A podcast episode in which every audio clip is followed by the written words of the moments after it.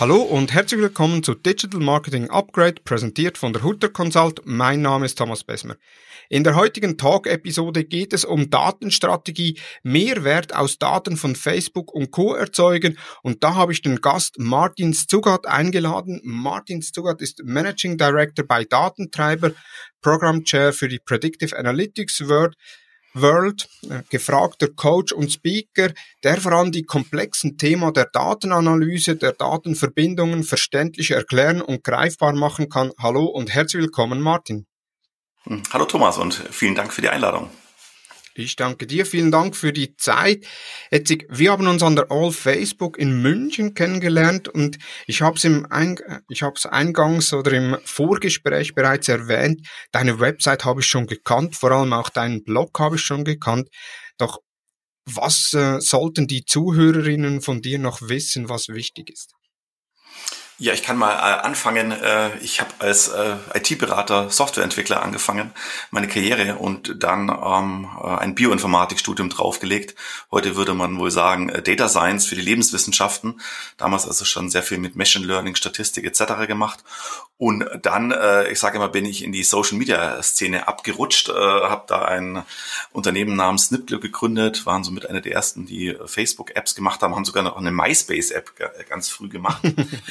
Ähm, und sogar auch äh, überlegt, ob wir das Ganze auf die Lokalisten und StudiVZ bringen, also äh, sehr früh dabei gewesen. Ähm, aber nach fünf oder, glaube ich, sechs Jahren habe ich dann gesagt, jetzt ist auch mal genug mit iPad-Gewinnspiel äh, und habe dann eben vor ja fünfeinhalb Jahren äh, Datentreiber gegründet, auch um diese drei Bereiche IT, Data Science und Business und speziell Marketing sozusagen in einer Firma und in einer ja, äh, Angebot auch zusammenzubringen. Und das ist das, was wir auch mit Datentreiber machen, also anderen Unternehmen dabei helfen, genau diese drei Bereiche zusammenzubekommen. Bevor wir ins Thema einsteigen, Mehrwert aus Daten von Facebook und Co. erzeugen, noch zwei, drei Fragen an dich äh, als Person. Und zwar, auf welche Tools kannst du in deinem Arbeitsalltag nicht verzichten? Ja, leider Outlook, weil natürlich äh, äh, die, die Menge an E-Mails und äh, Terminen, äh, die manage ich über Outlook und ist wahrscheinlich das Tool, was ich am häufigsten verwende. Äh, Wenn es die Frage lauten würde, was ist gerade dein Lieblingstool, dann ist es Miro oder Miro, je nachdem, wie man es ausspricht, äh, was so ein Online-Kollaborationswerkzeug ist, was ich jetzt über die letzten sechs Monate seit dem ersten Shutdown äh, sehr äh, lieben gelernt habe, äh, weil man damit eben auch virtuelle Trainings, virtuelle Workshops machen kann, sehr intuitiv, ja, sehr visuell. Genau, und das ist so das, was ich jetzt eigentlich auch mit am häufigsten nutze. Und was begeistert dich am meisten an deinem Beruf? Mm, das Schöne ist, dass äh, ich über die vielen Beratungsprojekte einen Einblick in sehr viel unterschiedliche Branchen bekomme. Ja, das geht von irgendwie TV-Broadcaster über Pharmakonzern, Automotive-Bereich, äh, Recyclingsbranche hatten wir auch schon. Also die, die Vielfalt an Branchen und Themen, das ist das, was mich dann auch mal wieder fasziniert, weil wir nicht nur unsere Kunden aufschlauen, sondern natürlich auch äh, die Kunden uns oder mich aufschlauen und ich viel über sozusagen die Kunden lerne. Jetzt, du sagtest schon einleitend, du warst bei Social Media sehr früh dabei. MySpace, Facebook, aber auch Lokalisten, StudiVZ etc. Auf welchem sozialen Netzwerk bist du heute noch am aktivsten? Mm, ganz klar LinkedIn. Also Xing merke ich, äh, wird immer weniger ähm, weil das auch immer mehr so zur äh, Promo-Schleuder verkommt, äh, um mal ganz böse zu sagen. Äh, Facebook natürlich privat, ähm, aber ich glaube gerade das, was jetzt im Business will ich am meisten läuft, äh, und wo sehr viel drüber passiert, auch Kommunikation, äh, auch außerhalb dann eben von E-Mail und Outlook, ist da natürlich auf LinkedIn. Das Thema dieser Episode ist Datenstrategie, Mehrwert aus Daten von Facebook und Co. erzeugen. Was bedeutet das überhaupt Mehrwert aus Daten von Facebook und Co. erzeugen? Was heißt das überhaupt? Also sind das Analysen, sind das Daten generieren? Was verstehst du darunter? Hm? Äh, beides. Also man muss natürlich erstmal auch die richtigen Daten aus Facebook und Co., also aus den Social Media Netzwerken generieren und sie dann eben auch analysieren. Und analysieren bedeutet letztlich nichts anderes als die Informationen aus den Daten heraustrennen. Sprich, ich muss mir auch erstmal Gedanken machen, welche Informationen will ich eigentlich und dann überlegen, welche Daten sollte ich eigentlich erfassen und wie muss ich dann ähm, sozusagen mit diesen Daten arbeiten, um eben an die wichtigen Informationen ranzukommen. Daten erfassen. Im Facebook erfasst ja schon sehr viele Daten. Es gibt noch viele andere Quellen, die Daten erfassen. Warum muss ich mir da überlegen, welche, Daten ich, welche Daten ich erfassen möchte? Es reicht ja eigentlich nur schon, wenn ich äh, das Tool öffne oder eines der Tools öffne, die die bestehenden Daten nehmen und die analysiere. Das machen äh, viele so. Ich nenne das immer auch äh, Datenalchemie. Ähm, die, den Begriff hat äh, Lukas Vermeer mal, äh, der ist Head of Data Science bei Booking.com in einem Vortrag auf der Predictive Analytics World geprägt. Also Datenalchemie bedeutet, man guckt, welche Daten hat man sozusagen in seinem Keller. Ähm, ich nenne das auch immer Abfalldaten und dann macht man ganz heißes Feuer, eben Analytik und dampft die so lange ein, bis irgendwas dabei rauskommt. Und was man dann häufig entdeckt, sind zwar irgendwelche interessanten Korrelationen, aber nicht die Informationen, die einem helfen, die richtigen Entscheidungen zu treffen. Und letztlich muss man äh, die, sozusagen den Prozess umdrehen, sich eigentlich fragen, was sind meine Ziele? Was muss ich eigentlich tun, um diese Ziele zu erreichen? Und dann habe ich ja meistens mehrere Optionen und dann muss ich mir Gedanken machen, welche Informationen brauche ich denn eigentlich, um mich für eine Option zu entscheiden? Und dann muss ich auch überlegen, finde ich denn diese Informationen in den Daten? Und das ist häufig eben nicht der Fall, weil natürlich die Daten vielleicht mit einem ganz anderen Ziel erfasst worden sind. Ähm, man muss natürlich auch verstehen, das Ziel von Facebook ist ja nicht äh, unbedingt das äh, fremde Business äh, zu optimieren, sondern die sind natürlich daran interessiert, ihr Business zu optimieren und entsprechend erfassen sie und geben sie die Daten bereit, die ihnen helfen und nicht unbedingt den Unternehmen. Und da muss man eben auch ganz klar sich Gedanken machen, was sind eigentlich die für mich relevanten Informationen und relevanten Daten. Okay. Und jetzt die Ziele definieren, dann auch die Datenquellen, äh, die Daten, die man auswerten möchte. Macht man das schlussendlich in der Datenstrategie? Genau, Datenstrategie bedeutet immer ausgehend eigentlich von der Unternehmensstrategie kommen, zu fragen, was sind meine Geschäftsziele, ähm, was ist eigentlich der Nutzen, der Nutzwert, den ich aus den Daten ziehen will. Also geht es jetzt zum Beispiel darum, äh, mein Werbebudget zu optimieren ähm, oder geht es darum, die Kundenzufriedenheit erhöhen, ähm, geht es darum, Retouren zum Beispiel zu reduzieren. Und dann muss ich mir überlegen, okay, was muss ich eigentlich dafür tun und wie hilft es dann meinen Nutzern? Und die Nutzer können natürlich interne Nutzer sein, also Mitarbeiterinnen und Mitarbeiter, die zum Beispiel ein Dashboard verwenden. Das können aber natürlich auch die Endkunden sein, die zum Beispiel auf der Website eine Recommendation Engine verwenden. Auch das ist eine Form von Analytik. Und letztlich muss ich mir dann im Rahmen von der Datenstrategie eben auch Gedanken machen, was brauche ich denn da eigentlich alles dafür? Und das ist natürlich häufig nicht nur, dass ich die richtigen Daten brauche, ich brauche auch die richtigen Analysewerkzeuge, ich brauche die technische Infrastruktur, ich brauche natürlich auch Personen, die diese Analysewerkzeug richtig bedienen können. Ich brauche vielleicht sogar einen Product Owner, der dann äh, sich dauerhaft um so ein Data Product, also ein Datenprodukt wie zum Beispiel so eine Recommendation Engine kümmert. Ja, und all das ist ähm, Teil von der Datenstrategie. Ja, also sehr umfangreich. Jetzt du sagtest, man braucht einen Product Owner beziehungsweise einen Datenanalysten, der sich schlussendlich auch um die Daten kümmert. Äh, in der heutigen Zeit werden ja immer mehr, wird immer mehr auch ausgelagert an Unternehmen oder an Freelancer. Ist das ein Thema, was man eher intern handhaben sollte oder äh, gerade bei kleineren Unternehmen, also bei mittelständischen Unternehmen, die werden sich wohl kaum äh, einen Datenanalyst leisten können. Wie würdest du da vorgehen? Das ist zum Beispiel auch eine der kritischen Fragen, die im Rahmen von der Datenstrategie beantwortet werden müssen.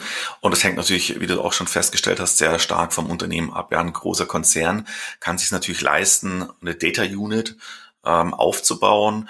Ähm, wobei auch da gibt's dann äh, Entscheidungen, habe ich ein zentrales, zum Beispiel Data Office und dann einzelne Data Labs in den äh, Business Units. Äh, das ist zum Beispiel, was man häufig bei Konzernen sieht, dass die nicht eine Data Unit haben, eben, sondern sehr viele mit auch ganz unterschiedlichen Funktionen. Wenn man sich jetzt eher gehobenen Mittelstand anguckt, meine Erfahrung ist, dass es sich da schon lohnt, ein kleines Datenteam aufzubauen, ähm, weil es auch so ist, dass viele Datenprojekte sind sehr, ähm, sag mal, wissensintensiv. Ja, ich muss die Daten gut kennen, ich muss die Geschäftsprozesse verstehen, ich muss das Geschäftsmodell gut verstehen. Und wenn ich das immer wieder an einen externen rausgebe, der muss sich immer wieder von neuen einarbeiten. Also 80 Prozent eigentlich, sagt man, bei einem Datenprojekt sind äh, ja dieses Data Understanding, Data Preparation ähm, und das brauche ich dann bei jedem Projekt neu. Wenn ich das jedes Mal rausgebe, verliere ich sehr viel Geld, ich verliere sehr viel Zeit und ich gebe natürlich auch Know-how raus. Jetzt bei kleineren Unternehmen, ähm, wenn es mal kleinerer Mittelstand oder Small Business, ja, die werden sich äh, dezidierte Datenanalysten oder auch sogar Data Scientists nicht leisten können. Da empfiehlt sich natürlich, sich eine Partneragentur, einen Dienstleister zu suchen, mit dem man sehr eng zusammenarbeitet und nicht sozusagen für jedes Projekt dann immer wieder den ja, Dienstleister zu wechseln, um eben diese sozusagen Anfangsinvestitionskosten, Zeit, Geld, um den Dienstleister mal sozusagen aufzuschlauen, um sich das äh, zu sparen. Ist das auch abhängig von der Branche, wo man sich drin befindet? Also es gibt ja Branchen, beispielsweise alles rund um E-Commerce, äh, die haben ja sehr viele Daten, auch eigene Daten, die sie erheben. Jetzt ich sage mal eher der klassische Einzelhandel, die haben ja dann eher weniger Daten, die sie erheben. Oh, das würde ich jetzt so nicht sagen. Also so ein ähm, äh, was weiß ich, Rewe ähm, haben, die haben mittlerweile mehrere Data äh, Units, die sich dann eben zum Beispiel um Inventory Management, also Inventory Optimization kümmern oder Category Management, also genau analysieren, welche Produkte sollten eigentlich äh, ins Regal und wohin ins Regal. Ähm, also da glaube ich, ist die, die Sicht immer so, dass nur die digitalen Unternehmen so viel Daten hätten. Äh, das glaube ich, ist eine veraltete Sicht, weil da haben die klassischen Retailer, okay. die klassischen Unternehmen auch schon aufgeholt.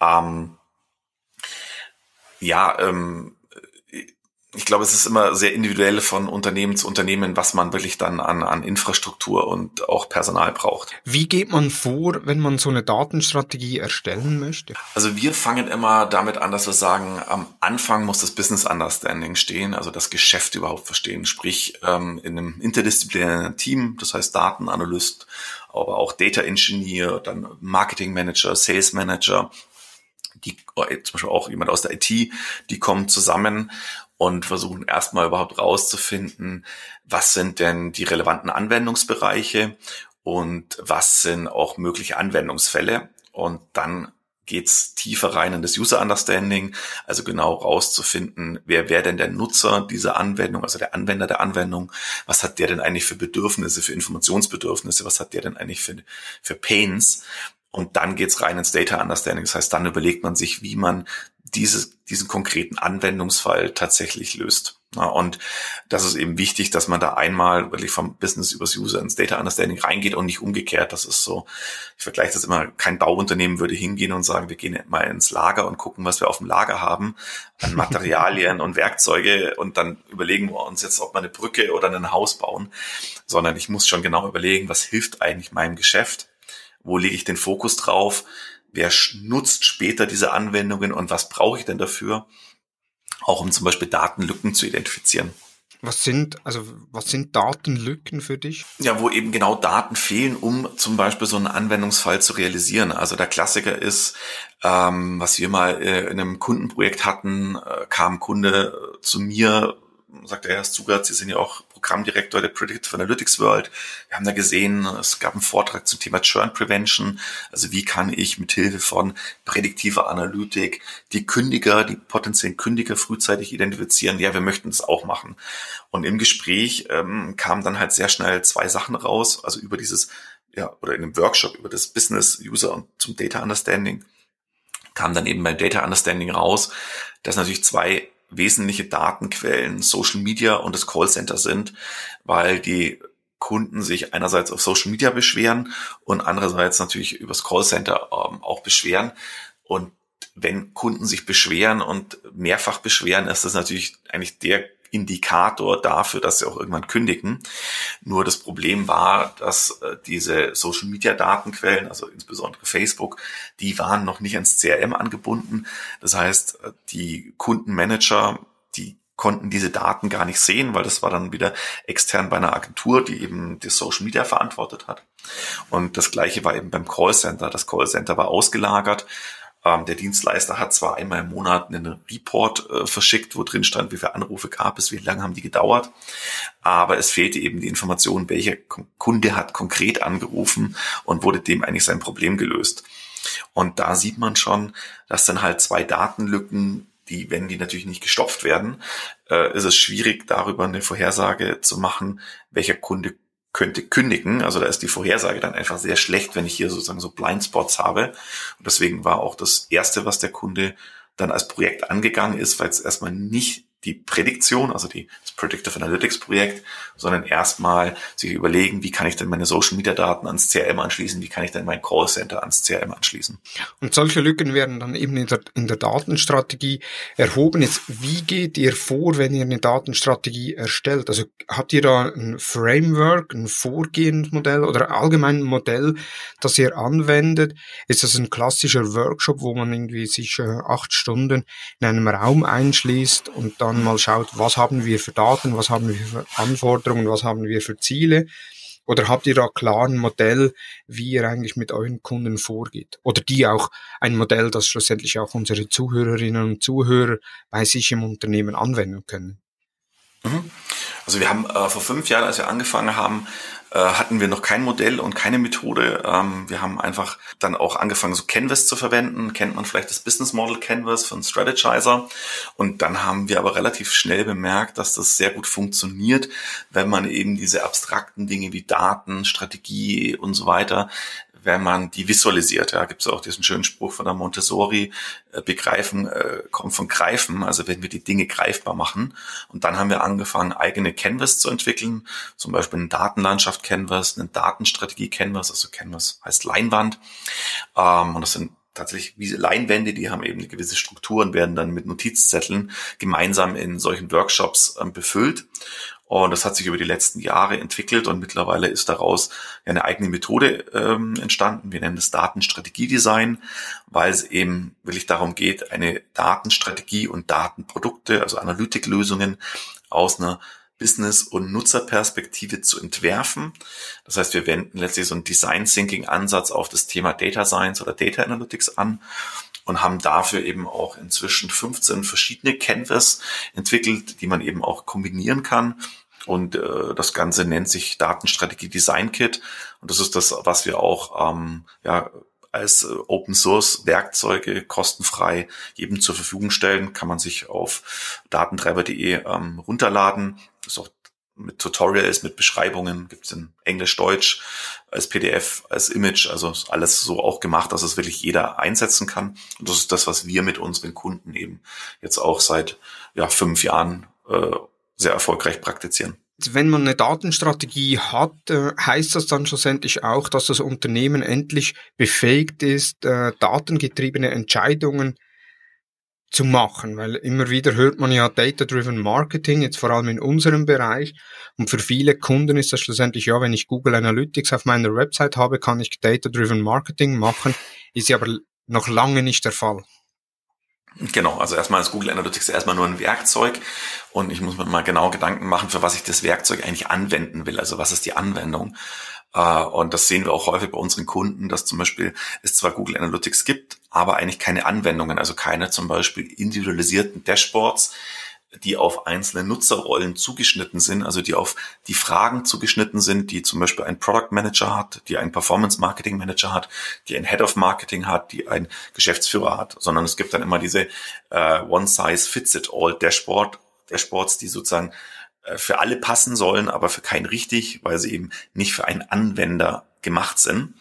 Und das ist eben, was wir auch häufig in solchen Datenstrategie-Workshops und Datenstrategie-Beratungen machen, ist überhaupt mal rauszufinden, was ist eigentlich das Ziel zum Beispiel im Online-Marketing, auch diese Ziele ganz konkret zu spezifizieren, also auch mit Kennzahlen zu hinterlegen, KPIs zu definieren, also will ich auch Sollwerte für diese Kennzahlen, dann auch zu überlegen, was sind denn eigentlich die Aktionen, die Ergebnisse produzieren, die auf diese Ziele einzahlen. Da verwenden wir zum Beispiel solche genannte Kennzahlen Treiberbäume, um eben zu sehen, was sind denn die Treiber, die die Ziele vorantreiben. Äh, und dann auch zu überlegen, was sind eigentlich die Handlungsoptionen, also welche Entscheidungen muss denn wer überhaupt treffen, welche Entscheidungen darf überhaupt eine Person treffen. Ja, weil ein, also ich, ein Social Media Manager der darf eben mal nicht entscheiden, dass jetzt er mehr Werbung, äh, mehr Werbebudget für Facebook-Ads ausgibt, nur weil er sieht, dass die Google AdWords im Vergleich zu den Facebook-Ads schlechter äh, performen, sondern diese Entscheidung kann ja eigentlich nur der Head of Marketing treffen. Und anhand dem einfachen Beispiel sieht man, dass man sich wirklich auch Gedanken machen muss, wer ist denn der Entscheider und was für Entscheidungen darf der treffen? Und dann muss ich mir die Frage stellen, welche Informationen braucht er, um gute Entscheidungen zu treffen? Und da sind wir dann eigentlich bei dem Thema datenbasierte Entscheidungen. Äh, davon noch zu unterscheiden sind natürlich datengetriebene Entscheidungen, weil datengetrieben wird das Ganze erst dann, wenn ich auch bereit bin, Entscheidungen zu treffen, um überhaupt mal an Daten ranzukommen. Also wenn ich bereit bin, auch mal sozusagen Performance runterzunehmen und Experimente zu wagen, weil ich bestimmte Entscheidungen gar nicht treffen kann, weil ich die Daten nicht habe. Und das ist, glaube ich, was viele ähm, ja noch verwechseln, ist, viele machen datenbasierte Entscheidungen, aber sind nicht datengetrieben im Sinne, dass sie sich eben auch davon treiben lassen, an Daten ranzukommen und experimentell hypothesengetrieben zu arbeiten. Also datengetrieben heißt, dass ich wirklich wie in der Strategie beschrieben, in der Datenstrategie, dass ich zuerst die Ziele definiere und dann hingehe und schaue, okay, was brauche ich für Daten, was, wie kann ich die Daten aggregieren und dann aus diesen Daten schlussendlich Analysen fahre oder dann eben allfällige äh, Tests durchführe, Experimente durchführe, um dies wieder entsprechend zu analysieren. Genau, wenn ich zum Beispiel jetzt ganz profan nicht weiß, ähm, performen jetzt Facebook Ads oder Google AdWords besser, äh, beziehungsweise muss ich mir erstmal auch die Frage stellen, was heißt denn performen für mein Unternehmen? Geht es jetzt darum, äh, sozusagen Registrierungen zu generieren? Geht es darum, einen möglichst hohen äh, äh, Conversion in eine Order, also eine Bestellung reinzubekommen? Oder geht es tatsächlich darum, äh, Kunden mit einem hohen Kundenlebenswert zu akquirieren? Das sind ja drei unterschiedliche Zielwerte, auf die ich optimieren kann. Da muss ich mir erstmal überlegen, okay, vielleicht ist es eben die Customer Lifetime Value, also auf die ich optimieren will. Und wenn ich dann aber, äh, und das passiert dann eben häufig, dass die Unternehmen in die Daten reinschauen, die Daten analysieren und feststellen, dass sie diese, diese Informationen so ganz klar in den Daten noch gar nicht finden, verlässlich. Und dann muss ich eben bereit sein, zum Beispiel ein Budget, sag ich mal, 1000, 10.000 Euro herzunehmen und mal einen AB-Test laufen zu lassen, also zum Beispiel Google AdWords gegen Facebook Ads, um danach zu sehen, okay, welche Kunden generieren denn zum Beispiel über einen Zeitraum von sechs Monaten tatsächlich einen höheren Kundenlebenswert, Google AdWords oder Facebook Ads, um dann zu entscheiden, okay, auf Basis dieser verlässlichen Daten, da treffe ich eine Entscheidung. Und das ist, glaube ich, so ein, so ein, so ein Umdenken, was bei vielen noch nicht äh, stattgefunden hat. Viele denken immer nur, naja, welche Daten habe ich? Und jetzt gehe ich da mal hin und analysiere, solange bis ich halt irgendeine Korrelation finde. Das ist aber nicht datengetrieben. Datengetrieben bedeutet wirklich auch Hypothesen aufstellen, Fragen aufstellen, sich überlegen, welche Experimente kann ich auch machen, um diese Hypothesen eindeutig ja, zu validieren oder eben zu falsifizieren.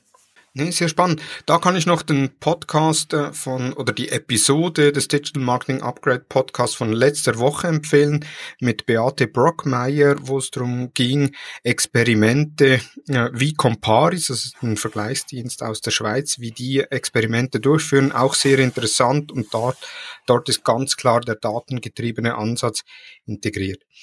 Spannend finde ich aber auch den Unterschied im datenbasiert und datengetrieben, was mir so, muss ich ehrlich sein, nicht wirklich bewusst war. Ich kannte die beiden Herangehensweisen, aber wenn ich das jetzt so sehe oder wenn ich das so höre, dann heißt das ja, dass sehr viele Unternehmen, die arbeiten immer noch datenbasiert. Also eben die schauen, was habe ich für Daten, was kann ich aus den Daten lesen und was kann ich für Entscheidungen entsprechend ableiten. Mhm, genau, das sehen wir auch. Also wir machen auch in unseren Workshops immer ein Assessment, äh, was ist der Analytik-Reifegrad des Unternehmens? Und da gibt es eben ähm, einen, so eine Kategorisierung. Es gibt auf der untersten Stufe die sogenannte deskriptive Analytik, also beschreibende Analysen, wo es einfach nur darum geht, man nutzt äh, Analytik, also Analyse-Software, um herauszufinden, was ist eigentlich in der Vergangenheit passiert. Das ist dieses klassische Berichtswesen Dashboards. Und mhm. da stecken eigentlich die meisten Unternehmen drin, wobei wir auch sehen, dass die viele Unternehmen da noch immense sozusagen Hausaufgaben zu erledigen haben, weil sie eben auch die falschen Kennzahlen erheben. Ähm, und dann die nächste Ebene ist die der diagnostischen Analytik. Kennt man jetzt gerade aus Corona-Zeiten, ja, Diagnostik, wo es schon immer um die Frage geht, warum ist eigentlich etwas passiert? Und dieses Warum kann ich häufig eben nicht mit einfachen deskriptiven Verfahren klären, sondern da brauche ich wirklich Korrelationsanalysen, aber eben auch Experimente, um klar rauszufinden. Also ich kann mit einer klassischen Korrelationsanalyse kann ich schon rausfinden, dass A und B korrelieren. Also gab es vor, kann ich mich erinnern, zehn Jahren war immer die Diskussion, ja, Facebook-Fans geben mehr Geld aus. Äh, und deswegen so, sozusagen sollen Unternehmen versuchen, ihre Kunden in Facebook-Fans zu konvertieren, weil die dann mehr Geld ausgeben würden. Das ist aber so ein klassischer Fall von, es gibt zwei Variablen neben eben Fans sein und Geld ausgeben. Und da sieht man, ja, es gibt eine Korrelation. Die Korrelation heißt aber noch nicht oder sagt einem noch nicht, ob jetzt A aus B folgt oder B aus A. Also ist es so, dass, weil ich Fan bin, gebe ich mehr Geld aus oder ist es doch nicht eher so, Kunden, die mehr Geld ausgeben, sind auch eher bereit, Fan zu werden. Und diese Antwort, also die, die Kausalität, die kann ich häufig nur durch Experimente, durch ganz gezielte, strukturierte Experimente herausfinden. Äh, und das ist das eigentlich genau, wo dieses Datengetriebene anfällt. Und da äh, auf dieser Ebene bleiben viele Unternehmen einfach stecken, weil sie dieses Experimentelle, das hat ja auch was mit Unternehmenskultur zu tun. Ich muss bereit sein, gewisse Dinge auszuprobieren, auch mal sozusagen Fehlschläge hinzunehmen. Das ist, merken wir, das ist so eine kulturelle Geschichte, da müssen die Unternehmen auch kulturell sich verändern. Genau, und das, um das kurz noch fertig zu machen, die nächste Ebene, das sind dann die, die prädiktive Analytik und die präskriptive, also wo es darum geht, Vorhersagen zu treffen oder eben direkt Empfehlungen äh, sozusagen aus der Analytik heraus zu generieren. Und das funktioniert aber auch nur gut, wenn ich die vorherige Stufe gemeistert habe. Also ganz klar die Korrelationen und Kausalitäten rausgearbeitet habe. Bei meinen Kunden, ich habe oftmals, dass ich die Anfrage bekomme, ja, kannst du bitte ein ausführliches äh, Reporting erstellen oder eine ausführliche Analyse? Jetzt beispielsweise, ich habe äh, einen Online-Shop, äh, die sind letztes Jahr im Dezember sind die live gegangen und wollten mal das erste Quartal ausgewertet haben äh, auf Basis von Google Analytics Daten wo sie dann auch sagten, ja, kannst du mal eine umfassende Analyse machen, wie unser Shop funktioniert und performt etc. Wo, ich, wo dann auch meine Frage war, ja, und was machen wir mit der Analyse? Also einerseits, wenn ja. Äh, du kennst das sicherlich auch, wenn du äh, eine grüne Wiese erhältst äh, zum Datenanalysieren, dann kannst du dich äh, eine Woche damit beschäftigen. Locker. Genau, oder wie wir in der Bioinformatik äh, Jahre damit äh, Genomdaten. äh, also früher hieß es immer, you just have to dig long enough. Also ich muss nur lange genug graben in den Daten, dann finde ich schon irgendwie eine Korrelation. Ähm, das kann man von mir aus in der Forschung machen, äh, aber selbst da muss man ja dann irgendwann Ergebnisse, also Paper produzieren. Äh, sprich, man muss ja wirklich auch selbst in der Forschung zielgerichteter oder zielgerichtet vorgehen. Und das gilt natürlich gleichermaßen für Unternehmen. Also wir sagen immer, pass auf, wir fangen jetzt erstmal an, rauszufinden, was sind eure Ziele, dann was sind die Ergebnisse, die zu diesen Zielen beitragen, was sind die Aktionen, die äh, diese Ergebnisse produzieren, äh, was sind die Entscheidungen, die ihr treffen könnt, was sind die Informationen, die ihr dafür braucht, was ist die Analytik, die diese Informationen generieren kann und was für Daten brauchen wir dafür. Und so bauen wir dann zum Beispiel auch äh, oder erstellen solche Reports, äh, und die fangen immer damit an, was sind denn eigentlich eure Ziele? Und dann ist zum Beispiel auch gleich die erste oder dann zweite Folie, wo dann zum Beispiel ganz klar dargestellt wird, was war denn das Ziel letzten Monat? Hat man das Ziel erreicht? Was ist denn zum Beispiel auch das Ziel diesen Monat? Also es bringt ja auch nichts immer rückwirkend nur zu sagen, wir haben unsere Ziele nicht erreicht äh, oder wir haben sie erreicht, sondern ich muss ja während der laufenden Periode rausfinden, werde ich mein Ziel erreichen? Und das ist ja genau der Sinn und Zweck von Key Performance Indikatoren, die mir also frühzeitig einen Indikator geben, ob ich überhaupt meine Ziele erreichen werde, wenn ich jetzt einfach weiter so mache. Und dafür muss man dann eben auch sich genau überlegen, was sind denn die Aktionen, die auf die Ziele einzahlen. Also gewisse Konversionsraten, die ich zum Beispiel messen kann, äh, oder eben gewisse, was ich, Klickpreise etc. Und das muss ich, kann ich dann alles in ein Modell reinpacken, in ein deskriptives Modell. Und das hilft mir dann eben auch eine Vorhersage zu treffen oder auch zu simulieren, wo ich dann sage, okay, ich sehe jetzt schon, ob ich am Ende des Jahres mein Ziel erreiche oder nicht. Und das sind eigentlich die, die, ja, die Werkzeuge, die Unternehmen brauchen. Da ist ein Report ist da nur ein Bestandteil, ähm, aber es braucht, wie gesagt, auch Simulationswerkzeuge, es braucht Treiberbäume, die einfach auch ganz klar darstellen, wie Kennzahlen zum Beispiel zusammenhängen. Ist auch etwas, was ich immer wieder sage, ist schlussendlich, wenn man eine Analyse macht, äh, auch dort Erkenntnisse definiert, müsste man dann schlussendlich auch die Handlungen äh, ausführen. Also das heißt, nicht einfach nur eine Analyse machen, wo man sagt, ah, die Conversion Rate ist so und so, sondern schlussendlich auch es muss eine Aktion stattfinden nach der Analyse. Genau, also wenn man genau diesen äh, sozusagen diese Sequenz hat von Daten, Analytik, Informationen, Entscheidungen, Aktionen, Ergebnisse, Ziele, ähm, was man ja sozusagen erstmal strategisch von Zielen her zu den Daten konzipiert, aber dann natürlich in der Operation muss es genau andersrum laufen. Ja? Das heißt, ich muss, wenn ich die, äh, mir die Analytik aus den Daten gewisse Informationen anzeigt, muss mir sofort klar sein, was sind die Entscheidungen, die ich jetzt treffen kann, was ist die richtige Entscheidung und dann die entsprechende Aktion auch ausführen. Da kommen wir genau zu diesen sogenannten AAA-Kennzahlen. Also AAA hat jetzt nichts mit irgendwie äh, diesem, was bei Staatsanleihen oder äh, gerne gemacht wird, mit dem dreimal A äh, Qualität, sondern dieses AAA steht für ähm, drei ja, Qualitäten einer guten Kennzahl und die erste ist eben actionable. Also eine Kennzahl muss actionable sein im Sinne von, wenn ich die Kennzahl, also diese Information sehe, muss mir klar sein, was ist die Aktion, die ich machen kann, um diese Kennzahl zu beeinflussen. Also wenn ich sehe, dass eine Konversionsrate runtergeht, muss ich, muss mir klar sein, okay, diese Konversionsrate wird beeinflusst von dem Teaser und dann muss mir klar sein, okay, der Teaser war nicht richtig und jetzt muss ich auch relativ schnell reagieren können und diesen Teaser sozusagen austauschen. Und wenn ich nicht weiß, welches ist der richtige Teaser, das richtige Bild, der Titel, was auch immer, dann muss ich eben schnell auch ein Experiment aufsetzen können. Äh, ansonsten bin ich halt, ja, vielleicht datenbasiert, aber halt auch nicht wieder nicht datengetrieben. Mit meinen Kunden arbeite ich sehr oft mit dem Measurement-Modell, dass man sagt, okay, man hat auf der obersten Ebene das Unternehmensziel oder das Abteilungsziel dann entsprechende Subziele oder Aufgaben, also beispielsweise äh, wenn der Umsatz im Online-Shop das Hauptziel ist, gibt es äh, entsprechende Subziele, das sind dann mhm. Warenkorbgröße, Conversion. Rates etc. Und darunter die Ebene, mit welchen Daten das Ganze ausgewertet mhm. wird. Und so haben wir dann eigentlich, sage ich mal, einen Blueprint, wie man ein, entsprechend das Dashboard aufbereitet. Mhm. Genau, also das machen wir genauso, wie gesagt, von den wirklich Zielen über Ergebnisse, das sind ja dann sozusagen auch die Subziele, dann bis sozusagen runterzubrechen auf die Daten. Und was wir auch äh, über die Jahre äh, gelernt haben, ist, dass dabei eben auch so ja, Treiberbäume, Kennzahlen-Treiberbäume oder auch KPI-Treiberbäume genannt, sehr helfen, weil die eben auch die den Zusammenhang zwischen verschiedenen Kennzahlen darstellt. Also wenn ich jetzt sage, okay, am Ende will ich äh, einen Gewinn generieren, dann kann ich mir überlegen, was treibt denn eigentlich mein Gewinn? Ja, das ist der Umsatz abzüglich der ähm, oder der Deckungsbeitrag abzüglich der äh, Kosten, was treibt mein Deckungsbeitrag, ja, das sind eben meine Umsätze abzüglich Rabatt etc.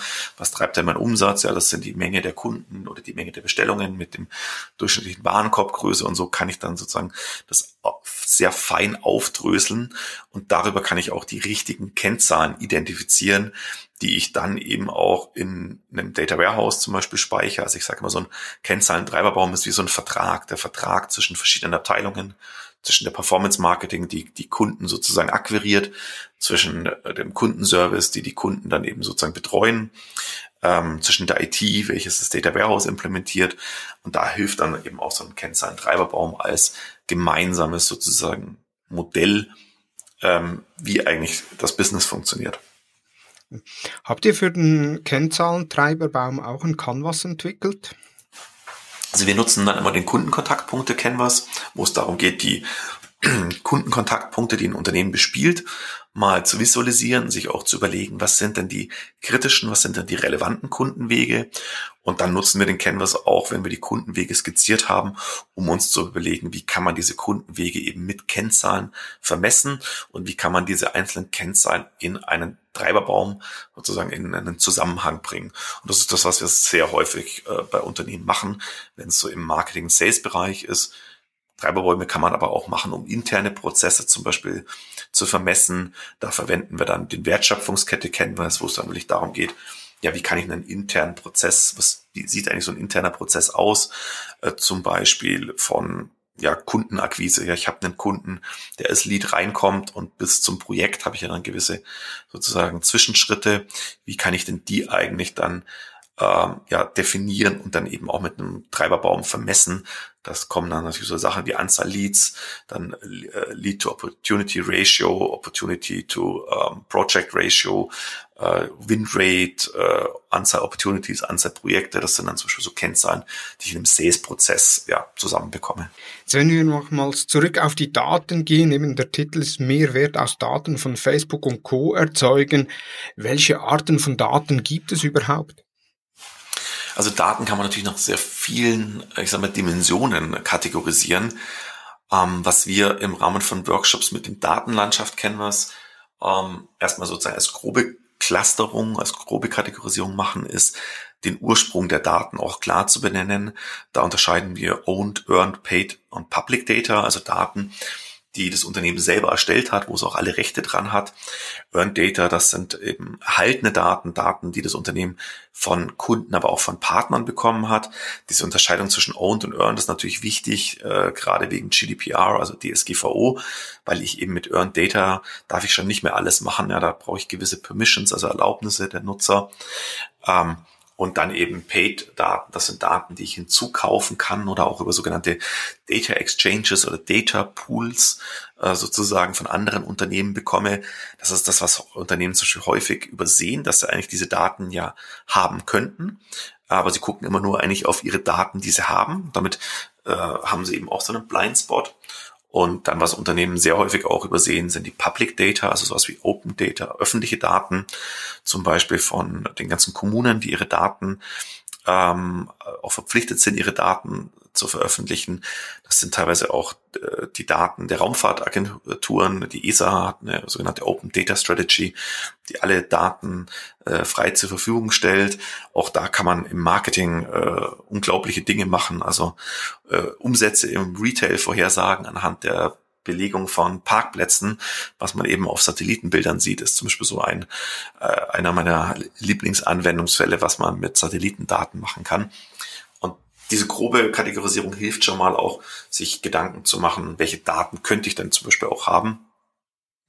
Unternehmen gibt es natürlich dann auch so Sachen wie, sind es strukturierte, semi-strukturierte, unstrukturierte Daten, was aber eher so eine technische Perspektive ist. Und natürlich auch so, was für eine Art von Daten habe ich? Also sind die Daten, sind die sehr roh, also sind die so erfasst worden, wie sie ähm, erzeugt worden sind?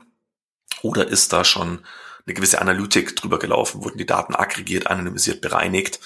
Dann sind sie oft handlicher, aber es gehen schon Daten verloren, äh, gehen schon Informationen verloren. Das heißt, der Wert der Daten ist häufig dann schon mal reduziert. Und das sind jetzt so drei typische ja, Dimensionen, nach denen ich die Daten kategorisieren kann.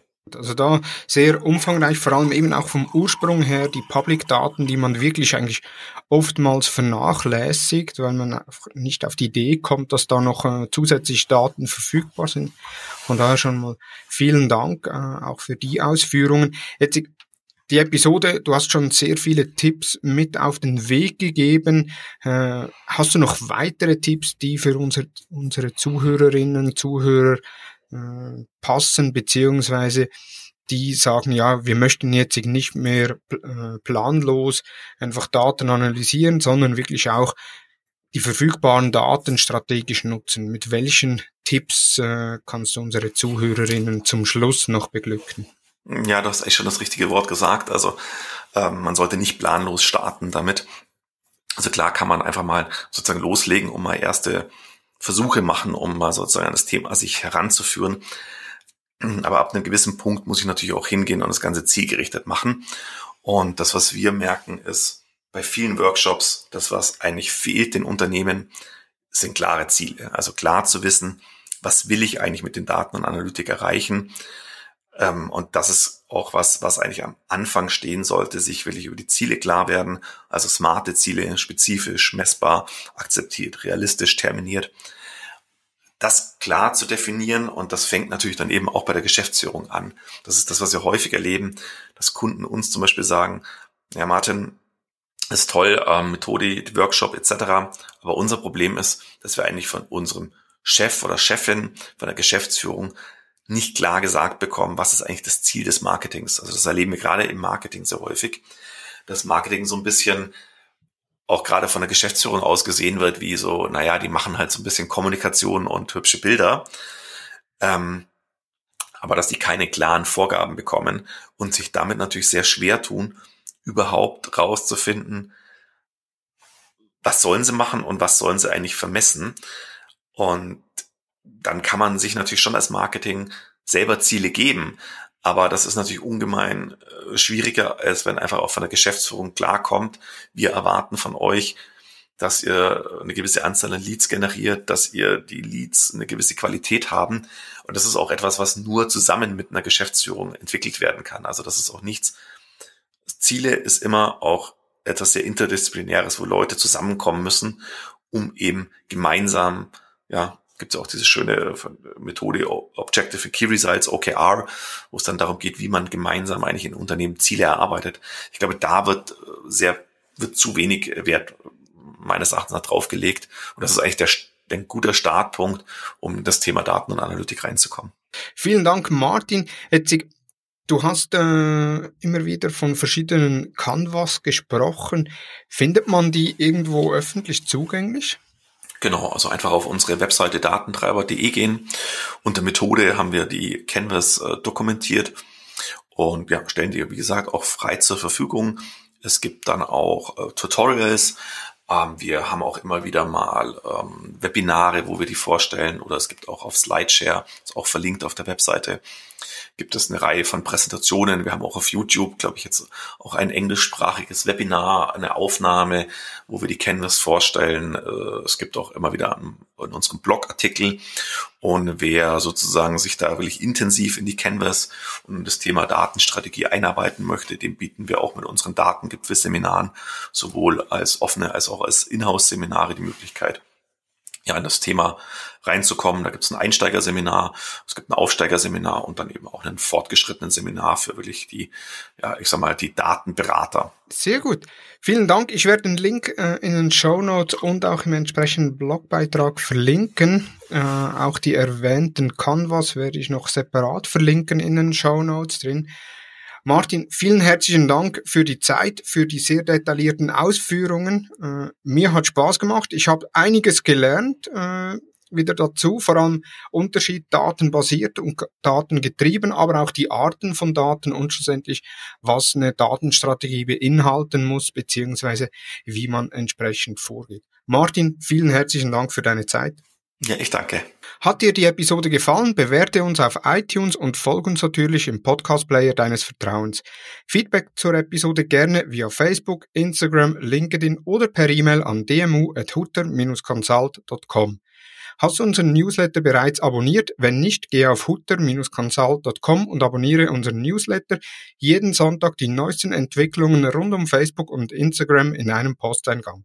Vielen Dank fürs Zuhören und ich freue mich, wenn du nächsten Freitag wieder dabei bist bei der nächsten Ausgabe des Digital Marketing Upgrade Podcasts der Hutter Consult. Vielen Dank und tschüss.